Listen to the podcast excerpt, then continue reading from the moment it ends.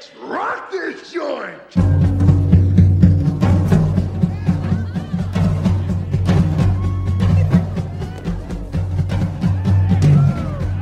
Sejam bem-vindos, meus caros amigos analistas do comportamento.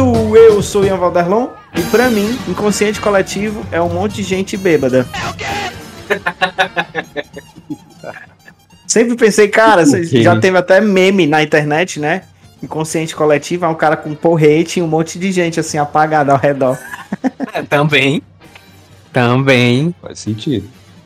Não é, cara? Um negócio bem, bem impressionista. Inconsciente coletivo. Vai lá, Odilon. E aí, galera, eu sou Odilon Duarte e é toda decisão que você for tomar, é importante tomar ela com ciência. Boa. tudo, tudo na vida deveria ser consciência, né? Exatamente. Mas, mas, mas tu sabia, Odilon, Hum.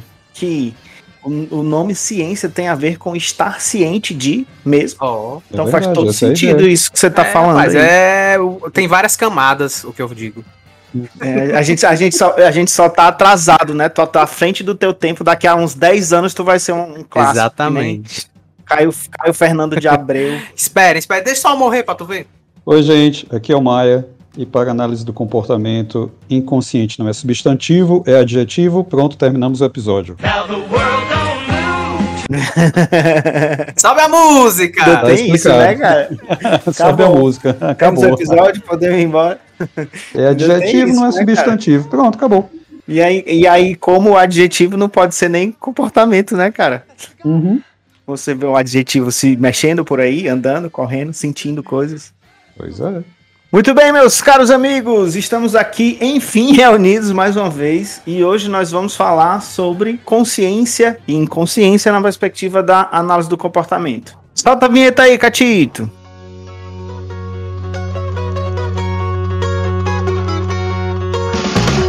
A Ceará Cast, o seu podcast de análise do comportamento feito com a gaiatice cearense.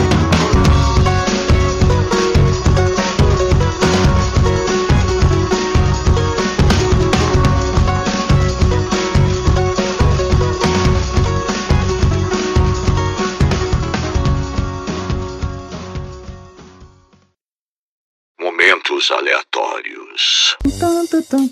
Eu tô balançando a cabeça aqui, escutando a musiquinha. Maia, isso pode ser considerado um intraverbal, Maia? Eu sempre tô, fico na dúvida, cara.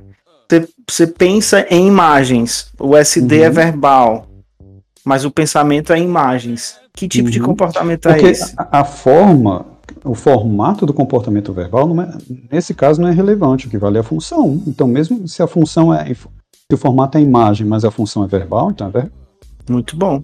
Mesmo que o formato não seja formato de uma língua portuguesa, entendeu? Não seja no formato da língua portuguesa, seja um, um formato. é, é, por exemplo, se você for ver a questão da moda, muitas vezes a, a moda, a roupa que uma pessoa usa, ela é um comportamento verbal. Só que está no formato de pano. Aí eu acho que tu esticou um pouquinho a baladeira. Tá? Porque não, não sei se entraria nos critérios do, do operante verbal. Mas vamos deixar isso pra Usar a outro- eu- roupa. Eu, acho entendeu? uma. Você usar aquela roupa dentro de um determinado contexto. É, mas isso aí é outra coisa. Não tem, não, não cumpre os critérios. Vocal, Não precisa ser vocal e não precisa ser no formato de uma língua. Não. Se eu Beleza. tô usando uma camisa do Mortal Kombat, por exemplo, tô passando uma mensagem, né? De que pelo menos esse jogo eu já joguei, eu gosto. Tem que ter a função. Ocupar um papel numa relação. Serve pra mediar reforço? Entendeu? Eu tenho que responder essas perguntas positivamente. Pois é. Através de um Serve pra- outro. É, O Do ouvinte tá ouvinte, né? treino. Tem treino ali pro ouvinte servir como mediador. Dependendo da É uma resposta verbal, tem, aprendida. entendeu? É uma É resposta aprendida. Depende da comunidade verbal. Depois depois gente Medir faz, um, um reforço com o outro depois a gente faz um episódio sobre isso. sobre isso. Mas eu tava falando mais de pensamentos e eventos privados, É, né? Evo- evo- um- um evocar episódio pensamentos sobre o controle de estímulos. Sobre comportamentos verbais atípicos. Aqueles comportamentos verbais assim que a gente. Que a gente não. Que a gente olha assim, isso aí não é verbal não, porque a pessoa não tá abrindo a boca. Pega aí, vamos com calma.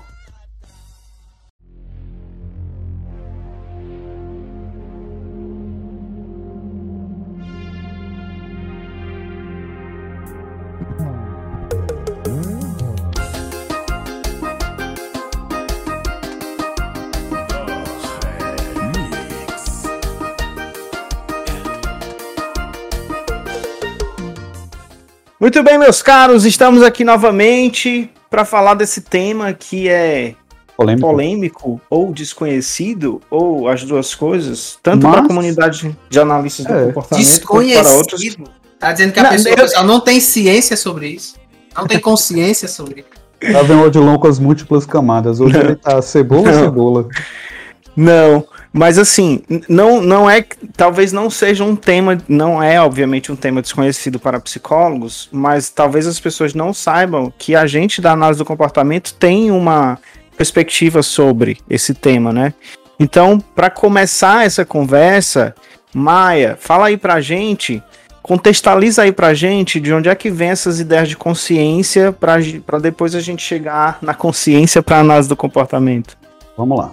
É, primeira coisa que a gente tem que esclarecer é que esse conceito ele tem uma história na psicologia que vem de antes da, da psicologia, porque muita gente acha que quem inventou esses termos de consciência e inconsciência foi o Freud. Na verdade, não foi. A Hum. ideia é que tem algo que ou determina o nosso comportamento, ou que a gente faz sem saber que está fazendo. Né? As múltiplas definições de consciente e inconsciência vêm da Grécia Antiga. Então não é uma invenção da psicanálise, não é direitos autorais do Freud, digamos assim, a patente não é dele, né? Ele já aprendeu isso com outro cara francês e passou isso adiante para frente, como se não devesse ter questionamentos a respeito da natureza desses conceitos, um estudo científico sobre isso. Ele partiu do pressuposto que tem, tem. E aí seguiu.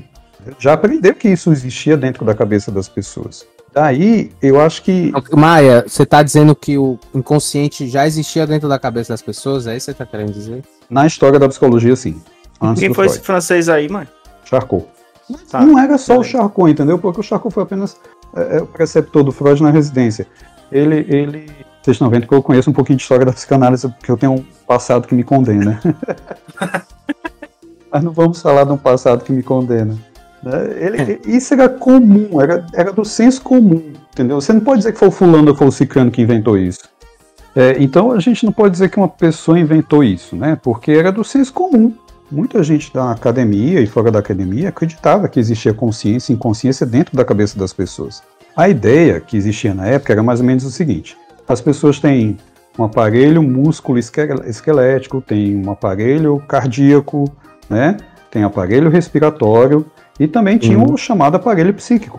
Então isso era do senso comum acadêmico da época. Não houve uma pessoa que inventou isso necessariamente, né? A psicanálise ela incorporou dentro do seu modelo, através do Freud, essas ideias, porque foi isso que Freud aprendeu quando ele foi fazer a, a residência dele em neurologia. Hum. A medicina trabalha com a ideia de aparelho. Se tem aparelho para respirar, se tem aparelho esqueletor, tem aparelho Sim. musculoesquelético, tem que ter também aparelho psíquico, onde a pessoa Sim. pensa. Eles acreditavam que era uma coisa dentro da cabeça da pessoa, porque eles não entendiam como o cérebro funcionava. Eles não Pois sabiam é. que era sinapse naquela época. Eles acreditavam, por exemplo, que tinha uma energia que circulava dentro do cérebro chamada energia psíquica. Mas ninguém entendia direito como é que uma célula funcionava, como é que, o que era um neurotransmissor. Não tinha nada disso. Daí que tinha essas ideias metafísicas sobrenaturais. Então, Maia, aí a gente está falando de uma época em que a, a, a lógica de compreensão dos fenômenos humanos passavam por essa lente, né, de dividir o sujeito e colocar em a, a, a explicação em algumas instâncias mentais, né? Por isso que a gente fala Ou que isso é interpretação né? ou sobrenaturais. Por isso que a gente fala que isso é uma explicação é, dua- dualista ao mesmo tempo mentalista, né? Você divide o sujeito em Isso. duas coisas e você explica o sujeito a partir de uma instância mental, o que o sujeito É. faz. E aí, co- como foi que essa história. é, qual, é o- qual é o desenrolar dessa história, Mário? Bem, o desenrolar dessa história é que pro- quando isso chegou no senso comum, isso acabou sendo tratado como coisa. Então é muito comum as pessoas entenderem que consciência e inconsciência ou é um lugar, uma instância, né, que as coisas acontecem ali dentro, ou que aquilo é um agente. O que é que eu quero dizer com agente? Agente como algo que toma a decisão, faz a ação acontecer, puxa as cordinhas para o corpo se mexer. Então, no senso comum, isso acabou chegando com, ou como lugar. Então, por exemplo, muita gente acha que memórias ficam guardadas no inconsciente, né? como se o inconsciente fosse um lugar. Ou então que o inconsciente, a consciência, é aquilo que faz o corpo se mexer, digamos assim. É o verdadeiro Uhum. tomador das decisões. em, em que você tem claramente aí uma separação entre um agente que pensa e o corpo físico biológico. Né? A gente tem uma perspectiva dualista aí muito clara. E aí, é, quando, quando um, um, conceito se torna popular, no sentido de que ele começa a ser reproduzido por muita gente e sendo repassado né, de, de cultura para cultura e de geração para geração, isso acaba se tornando um conhecimento que a gente chama de senso comum. Né? As pessoas começam a utilizar isso para entender, interpretar, explicar os seus, seus próprios fenômenos. Exatamente. Porque eu me lembro de, de eu pensar em, nesses termos, né? Eu me lembro de, de, de dessas Sim. ideias de, de que é um, uma memória que é ativada, ou estava consciente ou inconsciente daquilo, virou quase um discurso popular. Aí, é, eu, acreditava, eu acreditava tanto nisso que quando eu cheguei na faculdade, eu já tinha muito, lido muita coisa, né, de outra abordagem. E aí, quando eu cheguei na faculdade, eu achei que eu ia aprender as bases científicas desse modelo de pensar, acredita? Eu também. E aí, quando eu descobri que não tinha base científica, foi um choque para mim. Mas como assim não tem base científica? Tem livros escritos, porque também outra ingenuidade acadêmica minha é que eu achava que quando a pessoa escrevia um livro, né? Já tava valendo. Né? É, valia. Que ninguém escreveu um livro que não tivesse base científica. Não iriam deixar publicar o livro, né? Eu achava que tinha essa. Macho, deixaram o Skinner publicar o Selection by Consequence 81 sem ninguém revisar, mas que saiu o bicho todo torto. E ainda mais, se o cara tiver nome, ainda mais livro. O, o, Ciência e Comportamento Humano, o livro sobre ciência, que não fala de um experimento, é. não traz um dado. um dado, bicho, o livro tem 500 páginas, não traz não um tem, dado. Não cita um experimentozinho pra, pra nada. Mas a gente tem essa parte histórica, né? A gente tem essa parte do, do, surgimento da psicologia, a gente tem, vamos dizer assim, o espírito da época da ciência do, do começo do século XX, que trazia essas concepções dualistas, mentalistas e, por consequência, mecanicista em algumas instâncias. Como é que isso. Como é que a análise do comportamento começou a se aproximar dessa, dessas ideias e qual a nossa explicação para explicar? Nossa explicação para explicar é ótimo, né? Nossa explicação para a consciência, como é que a gente entende? Vamos logo direto para a parte de como é que a gente entende. Para a gente entender consciência e inconsciência, a gente tem que começar fazendo uma perguntinha muito simples. Quando a gente usa essas palavras? Tá? Vamos falar da função dessas palavras. A gente, por exemplo, fala a palavra estou consciente ou consciência quando a gente é capaz, por exemplo, de descrever o que a gente faz. Uhum. A gente também usa a palavra consciência ou consciente quando a gente consegue descrever é, é, certos fatores motivacionais ou contextuais ou consequências que explicam aquilo que a gente está fazendo. Né? Uhum. Né? Também a gente consegue descrever, por exemplo, consciente e consciência, quando a gente está querendo apontar o processo de construção daquele comportamento. O que é que eu quero dizer com isso? Quando você consegue dizer para você mesmo ou para alguém olha, eu fiz isso porque mês passado aconteceu tal coisa e eu refleti que isso não foi legal e agora eu estou agindo de uma forma diferente. A gente também chama isso de comportamento consciente ou de consciência agindo. Né? Hum. Então, o analista do comportamento ele vai pegar esses termos, inconsciente, consciência e por aí vai, e vai ver em que situações a palavra é usada. Se a gente entender o uso da palavra, né, que a gente usa no dia a dia, a gente vai estar, sem querer querendo, definindo o que é consciência e inconsciência para análise do comportamento. Ou seja, olha para o comportamento que a gente chama de consciência, olha para o comportamento que a gente chama de inconsciente. É isso que é a definição desses termos para análise do comportamento. Aí o Maia fez um movimento aí que foi que me pegou aqui de, de, de revés 3, porque eu tava esperando a frase assim: consciência é comportamento. mas que é matéria, entendeu? Aí o mais, não, mas ó, quando você pensa assim, em que contexto você usa consciência? Tava falando aí, eu tava pensando, né? É, então, nessa, tu, nessa tua explicação aí, consciência é uma ação de é, descrever coisas. Pode ser. Ou, ou de, de estar atento a alguma coisa, né? Alguma Pode dimensão do Porque do, sabe, do que, sabe por que é difícil dar uma definição limpa e seca? Hum. Porque esses termos têm múltiplas definições, falando de uma é. forma mais simples. Entendeu? Verdade. Por exemplo, um neurologista, ele vai dizer que a pessoa está consciente quando a pessoa está acordada. e responde a perguntas. Uhum. Estado de alerta, né? Está em É. estado de vigília, como, como se Para algumas pessoas, consciência tem uma questão mais moral por detrás, entendeu? Assim, olha, tá com a Pronto. consciência pesada. Quando Pronto, é que aí a quando- gente diz que a pessoa está com a consciência pesada? Quando ela se comporta de uma determinada forma. Então, se a gente vai mais olhando para o comportamento, que não tem nada contrário à lógica da análise do comportamento, é comportamento, né? E como a gente nomeia aquilo, é que a gente vai entender melhor que é consciência e inconsciência em diversos contextos que a gente pode usar essas palavras. A gente poderia dizer, então, que, com, que, que a ação de estar consciente é uma ação operante, né? Sim, Tem que ser aprendida. sim. é, e, Isso é e- comum. e pela, pela tua definição, envolve Agora, comportamento verbal não. também. Para um neurologista, Entendi. não. Entendi, tô falando Né? pra, pra gente mesmo. Pra Mas gente pra gente é envolve comportamento verbal, Sim, necessariamente. necessariamente. Pode, um comportamento perceptivo, né? Certo. Comportamento perceptivo. É, porque consciência, você querendo ou não, vou puxar aqui a, a explicação do, do Odilon, tem a ver com o, o grau de, de habilidade perceptiva que o sujeito consegue fazer em relação a si mesmo também, né? Perceptivo, É um- são sistemas perceptivos. Exatamente. Tá. Extero, íntero, próprio. Ixi, aí o Skinner 74 bateu forte agora no meu coração, viu, bicho? É o About Behaviorism. Ou seja, se a gente fosse querer complicar coisa que a gente não vai fazer aqui, gente, a gente teria que também chamar um colega neuro para falar das bases biológicas da consciência e da inconsciência, mas a gente não vai fazer isso, não se preocupe. Ei, eu também acho que seria massa a gente chamar um psicólogo. É, psicólogo cognitivo, cognitivo. Não, não é o TCC, não. Psicólogo cognitivo. É o cara que estava lá na década de 50, 60, estudando processos psicológicos, atenção, percepção, memória. Porque eu acho que a, a interpretação que eles fazem de consciência, ela é parecida com a nossa, mas tem outros Sim. elementos aí que, que eu acho que não são verbais, viu, Maia?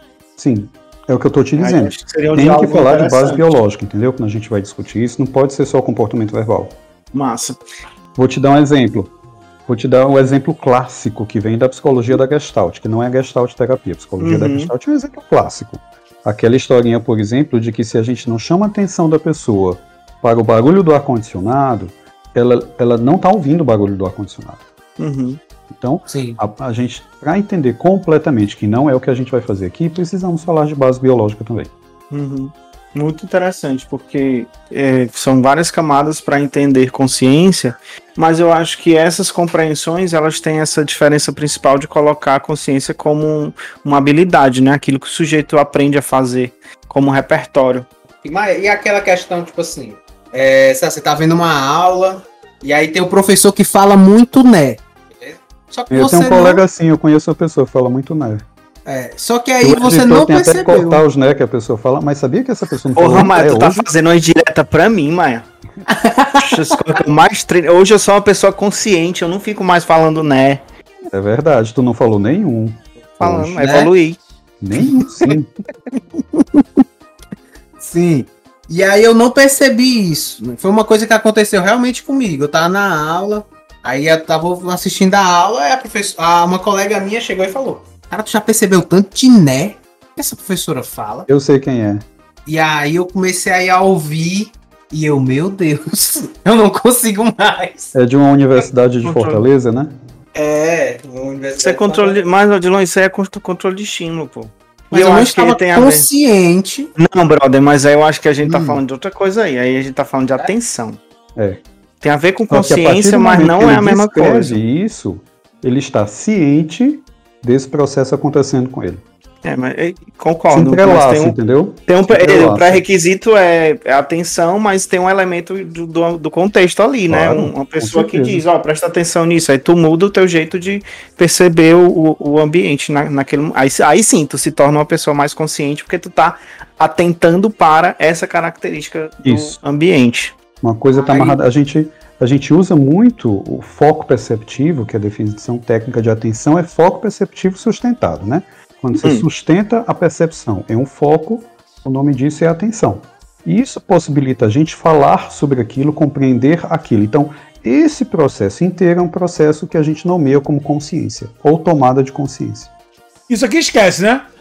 Tá falando da elite. Aí, eu Ah. achei, aí eu achei bonita isso aí. Isso aí, E aí, sabe por que que é? Isso daí entra até também, por exemplo, o aquele que é fala do comer consciente, né? Tipo, Uhum. não comer assistindo TV, não sei o quê. Que aí tu realmente consegue perceber algumas nuances de sabores e tal, outras coisas que tu, quando vai comendo de forma inconsciente, digamos Não assim. atenta. Hein? Hein? Será que a gente já está é, dando contexto para passar para o próximo tema, Odilon? Será? Será? Comer inconscientemente. Isso aí é pro, pro episódio de transtornos alimentares. A gente já fez esse episódio já. De Maia quê? tá com 10 anos que é pra gente fazer transtornos alimentares, Maia. Já, já fizemos. Já Já fizemos. fizemos, já, pelo amor de fizemos. Deus. Tá. É, ó, eu acho muito interessante, não é porque eu sou analista do comportamento, não, mas eu acho muito interessante essas definições, porque elas permitem a gente interpretar melhor nossos fenômenos comportamentais e a gente e permite a gente planejar melhor as nossas intervenções. Porque aí você torna, por exemplo, um padrão comportamental que parece muito abstrato pelo senso comum, né, que é consciência, às vezes até tratado como uma coisa que ou você tem ou você não tem, e você consegue, além de nomear, colocar ele em relação de eventos, né? Numa contingência comportamental e a partir disso fazer uma análise refinada e melhorar o que tiver que melhorar para uma pessoa, por exemplo, que tem um problema de déficit de atenção, né? Não, Adilon? Oi? Não tava ouvindo. Eu tava Odilon falando nem de, o de Odilon ti, cara. múltiplas camadas hoje. Eu estava falando do, do teu público que tu trabalha, pô. Ah, sim, sim, sim, sim. sim. É, Maia, então assim, aproveitando o ensejo, é bom a gente também falar um pouquinho sobre a ideia oposta da consciência, que é a inconsciência, né? Como é que a Aham. gente, como é que a gente dá uma, uma roupagem comportamental? Ela segue também essa mesma lógica, né? Foi uma informação disseminada, criada lá naquela época, disseminada, repetida, repetida, repetida, virou senso comum, e aí? De lá pra cá, como é Aí, que a gente, gente, interpretou ela? De forma muito simples, o analista do comportamento vai entender que inconsciência é quando a gente não está ciente de. A gente vai pegar a etimologia da palavra e ver como é que isso se operacionaliza em comportamento. Ou seja, eu não estou ciente de quantas vezes por minuto meu coração está batendo. Isso não quer dizer que o batimento do meu coração está guardado em um lugar chamado inconsciente, uma instância inconsciente. Quer dizer apenas que eu não tenho ciência disso. Eu não sei quantas vezes por minuto meu coração está batendo. Eu não tenho ciência de. Então Sim. a inconsciência entra como uma falta de informação, entra como você não saber explicar algo que você está fazendo, como você não saber nomear um processo que está é, é, controlando seu comportamento.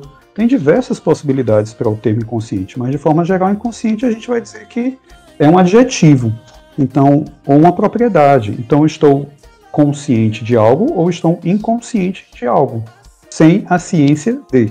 Tu também acha que tem relação. Então também tem relação com. com atenção, né, Maia? Ou o, Isso, novamente. o comportamento de atentar para, né? Uhum. Ou então, você não, não é algo que necessite da sua atenção, mas necessite, por exemplo, que alguém conte para você. Uhum. Conte para você, por exemplo. Eu não tenho ciência do que está acontecendo nesse momento no Chile, na capital do Chile. Não sei. Nem tenho como atentar para isso. Não tenho como direcionar meu foco perceptivo para um país que está do outro lado do continente, né? Mas alguém pode me contar o que é que está acontecendo lá.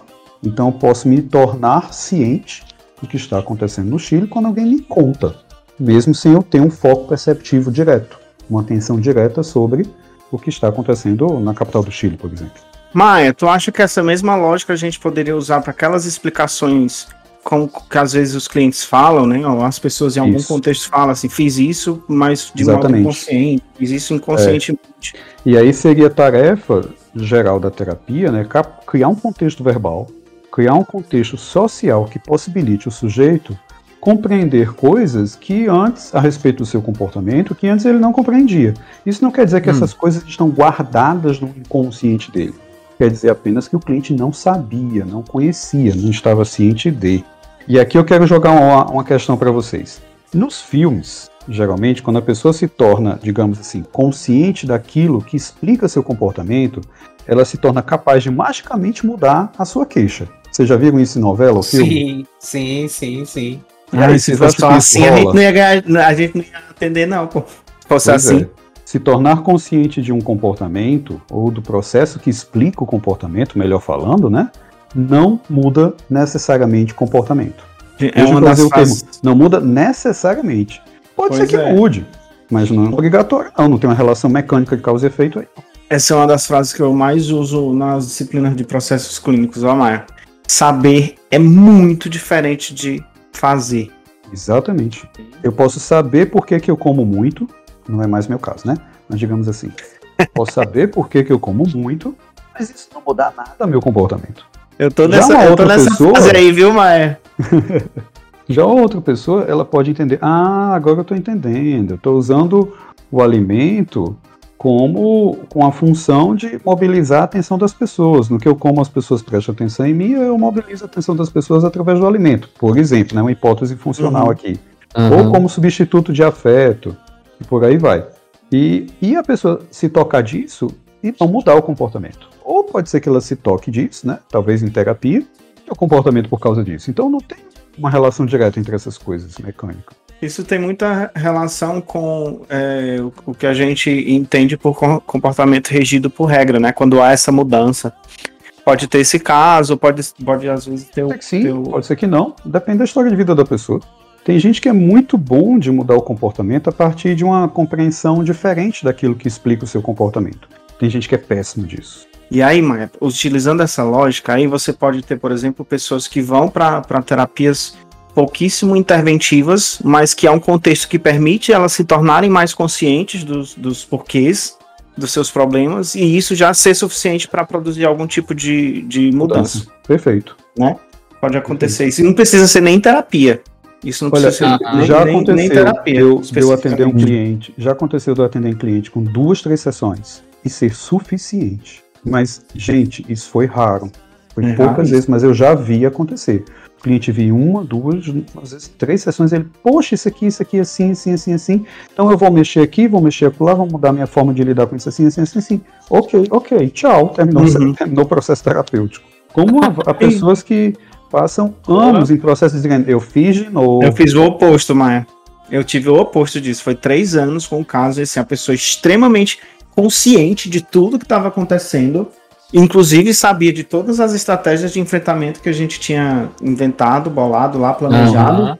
E passou três anos para ter uma mudança significativa. Por conta das É. contingências e Claro. de várias questões que a gente não consegue controlar muito bem, assim. Isso aí já é tema de um outro episódio que a gente chama de resistência do cliente a mudanças. Que é diferente Mais do conceito de resistência da- da- de outras abordagens. É. Maia, deixa eu te perguntar uma coisa capciosa que eu pensei aqui agora. Uhum. É, tu acha que existe algum tipo de sofrimento emocional agravado por um maior grau de consciência ou, ou um menor grau de, de consciência? Sim, vou te dar um exemplo muito básico. Quando o cliente, por exemplo, entende o seu sofrimento e ele entende que não tem como sair dele e que ele é inevitável e incontrolável e é, e é crônico. E a terapia não vai ajudar, medicação não vai ajudar e não há nada que vai ajudar. É desesperador. Infelizmente existem casos assim, que nem terapia nem medicação tem como ajudar muito não. Maia, é, tem esses, esses casos aí, né? Porque você tá falando de uma. De uma de uma eu, eu colocaria, eu não seria tão radical assim como, como tu, tu foi, né? E aí tem muito a ver com o estilo do terapeuta também. Eu colocaria mais uma questão assim: diante dessas condições, o que que dá pra gente fazer para amenizar alguma coisa, para melhor, melhorar o máximo da sua qualidade de vida nessas condições Às vezes, mutáveis Ian, e tal? existem casos que são tão dramáticos que às vezes o que a gente pode fazer é literalmente só dar apoio para a pessoa. Às vezes a coisa é muito barra pesada. Tudo bem. Já, já é válido, já é Uhum. válido. O máximo Mas que a gente tava- pode ser é audiência. E ainda existem os casos que a gente ser audiência, é, é- é- como é que eu posso explicar? Pode piorar o quadro clínico do cliente. Eu vou te dar dados mais concretos. Por exemplo, em quadros de surto de esquizofrenia, se você for se tornar uma audiência clássica de um terapeuta clássico, o risco do cliente piorar aumenta. Você está reforçando o padrão. Sim. Nem tanto. Pode- você pode deixar o cliente mais desorganizado ao criar, por exemplo, um contexto social de ausência de punição, em que Uhum. ele decide o que ele vai falar, ele pode se desorganizar mais ainda. Não, era isso, Não? era isso que eu. Lembra daquele episódio? Muito bom esse episódio. Na verdade, a gente fez em duas partes até, das terapias potencialmente danosas. Sim. Sim. vale a pena rever aquele episódio para ver essas situações em que o terapeuta, às vezes até tentando ajudar, ele pode piorar a situação de alguém. Uhum. Entendi. Ou seja, É. mesmo tornando ela mais consciente do seu problema, isso acaba prejudicando a pessoa. Eu tava pensando mais em outro tipo de problema que já aconteceu, já peguei, né? já- esse tipo de, de, de ocorrência. Uma pessoa que é tão consciente, tão consciente de tudo que tá acontecendo, que ela se torna hipersensível a muitas coisas do próprio ambiente. Por exemplo, hipersensível a críticas, hipersensível a expressões faciais de outras pessoas, hipersensível a jeitos de. Entendeu? O contexto social, é, ela, ela aí tem a ver com o grau de atenção de novo, né? Ela presta tanta atenção em detalhes das interações sociais que ela se torna tão sensível, tão sensível que tudo para ela parece uma punição, entendeu? Ou é algo que que faz com que ela ou algo com que ela faça com um contexto que faça com que ela se, se sinta culpada, né? Aquela sensação ruim por estar em desacordo a algum tipo de regra social, mas tudo porque ela acha que tá sendo assim, entendeu? Isso em casos de ansiedade social é muito comum. Sim, né? Aí você Tipo, tá falando que um grau elevado de atenção não é necessariamente algo Benéfico. de consciência, né? Não é necessariamente algo benéfico. Daí que a seleção natural possibilitou a gente um- um- um- uma base biológica para ser capaz de esquecer. A, a Que gente coisa também inventou um negócio pra isso, chama álcool.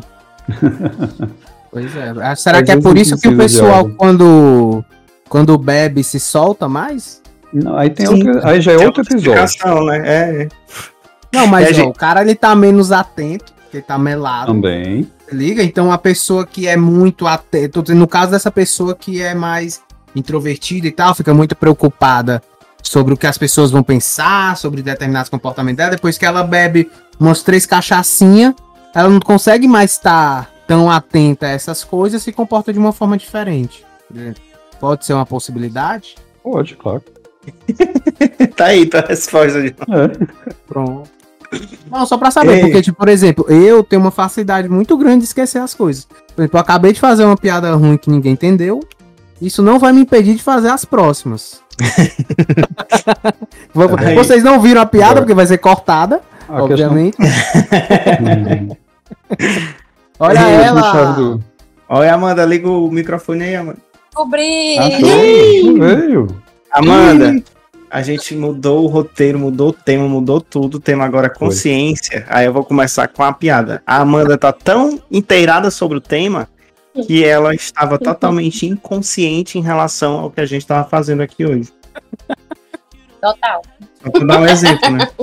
Sendo que a gente falou no chat. Faz é tempo. Vocês falaram? No, no grupo do WhatsApp, a gente falou que Que ia, que ia adiantar. A gente entende, Meu né? povo, eu não Essa sei nem o que é meu WhatsApp, tá entendendo? entendemos, Amanda. Ligou o YouTube Kids, provavelmente. quem é. Aí a gente, a gente, a gente mudou aqui o tema, já- eu acho que já tá encaminhando pro, pro, pro finalzinho, né? E mais, gente, anota aí pro futuro, vamos fazer um episódio sobre culpa? Ai, que susto. Ah, legal, viu? Eu achei. Sobre o que, Amanda? que foi, Amanda? Eu só ouvi a primeira sílaba. A, consci- a consciência seletiva da Amanda aí, ó, João. O pá, Depois- no pá falhou, foi? Depois é tu. No, no pá é. falhou, vamos fazer Não, um porque, episódio sobre... Foi tipo. Demorou, entendeu? Ficou tipo culpa. Então, Maia, pra gente se encaminhar pros finalmente aí, faça uma menção honrosa do que, que o Skinner falou pra gente sobre consciência e inconsciência. Ah, legal. Tem uma citação do Skinner que é clássica a respeito disso, né? Porque muitos analistas do comportamento, iniciantes, têm um certo receio de usar esses termos, né? Consciência, inconsciência. Aí, para isso, o Skinner tem uma frase muito boa. Ele diz o seguinte: e que todo comportamento, seja ele humano ou não humano, é inconsciente. Ele se torna consciente quando os ambientes verbais fornecem as contingências necessárias à autoobservação. Né? Ele falou isso em 89. Ou seja, o que é que ele está dizendo? Que quase o tempo todo a gente está agindo de forma inconsciente. Praticamente o tempo todo. O tempo todo a gente está fazendo alguma coisa que a gente não tem consciência disso. Só quando a comunidade verbal dá as ferramentas para a gente poder falar sobre isso e falar não, necess não necessariamente com o aparelho vocal, né? Aí tem que ver o nosso episódio sobre comportamento verbal. Mas quando a gente consegue usar o comportamento verbal para lidar com isso e descrever as contingências que mantém, as consequências e, e o processo que está se dando ali, é que a gente pode dizer que aquele comportamento ele é consciente. E a gente não fica fazendo isso o tempo todo. A gente não fica. esquisito, né? Por exemplo, quando a gente está dirigindo um carro, eu até uso muito esse exemplo do carro, a gente está dirigindo um Uhum. carro, né? Você fica assim, agora eu vou colocar a minha mão na marcha, porque eu aprendi na autoescola cinco anos atrás que quando eu coloco a mão na marcha assim, assim, assim, o carro vai para frente. Minha história de reforçamento manteve eu utilizando a marcha dessa forma diante desse tal contexto com tais eventos discriminatórios. Ninguém assim, você bota a mão na marcha e vai. É, e nem, a- às vezes, até tipo, eu estou na terceira marcha e agora eu irei pra quarta. Não, gente, Não. nem. Você, não vai- nem você não vai ficar descrevendo passo a passo, né? Vou dar um passo pra nem frente, vou dar um porque você passo está pra fazendo trás. isso, nem as consequências, nem o que está controlando seu comportamento para fazer isso nesse momento. Ou seja, quando a gente está dirigindo um carro, isso é um processo inconsciente. Que doideira, né, bicho? É. Era pra gente ser Agora- multado por isso. Por exemplo, tá na lista do comportamento, geralmente dirigir carro é inconsciente. Sim. Então, quando alguém Eita chega assim, dirija com consciência, é difícil, cara. Se você for dirigir com consciência, você não dirige o carro.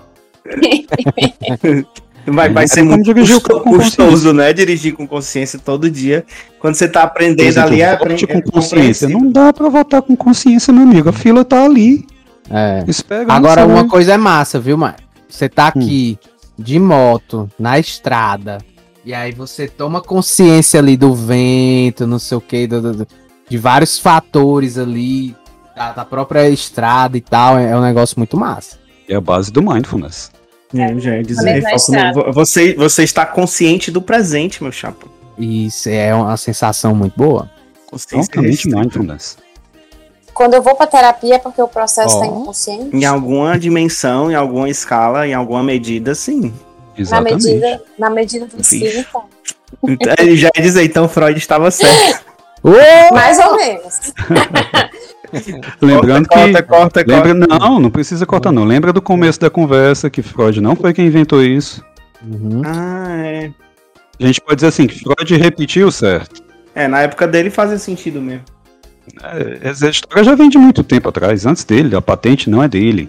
Muito bem, pessoas, muito obrigado, meus caros, pela participação de vocês. É, você aí que tá ouvindo a Cearacast, não desista da gente, tá? Que de vez em quando a gente assusta do nada lançando um episódio é, no meio do semestre, mas é a vida, a correria. É, se você achou interessante nossa discussão sobre consciência e inconsciente, comenta lá no, no Instagram, fala com a gente pelo, pelo chat, sugere episódios, manda esse episódio pra galera da psicologia, que eu acho que essa perspectiva sobre consciência e inconsciência é muito interessante e é prática pra gente da análise do comportamento. Então, sugere lá pra galera, que eu acho que vai ser uma discussão muito bacana. E pra finalizar, já que a Amanda chegou aí é, com, com, com. A Amanda estava inconsciente e acordou para a gravação. Mentira, ela tava cuidando do Biel. É, Amanda, diz aí a tua frase. Bom, gente, oi! Oi não, tchau, né? Aqui é a Amanda. Eu estava inconsciente sobre o horário desse episódio, mas não tem problema não. A gente se ouve no próximo Ceará Cast.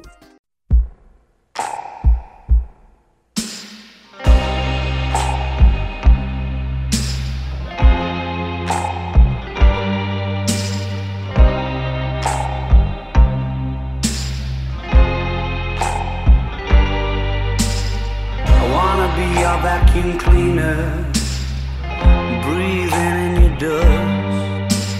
I wanna be a Ford Cortina, I will never rust. If you like your coffee hot, let me be a coffee pot. You call the shots, babe. I just wanna be yours. Secrets I have held in my heart are harder to hide than I thought. Maybe I just wanna be yours. I wanna be yours. I wanna be yours. Então, gente, ó, o Maia ficou inconsciente e o episódio vai terminar aqui. O Maia foi substituído por uma figura projetiva. Se manifeste em nome das contingências, Maia. Se você tiver aí. É porque tem, a- tem aquela história clássica, né? Que quando nasce um bebê, nasce uma mãe com culpa e um pai com medo.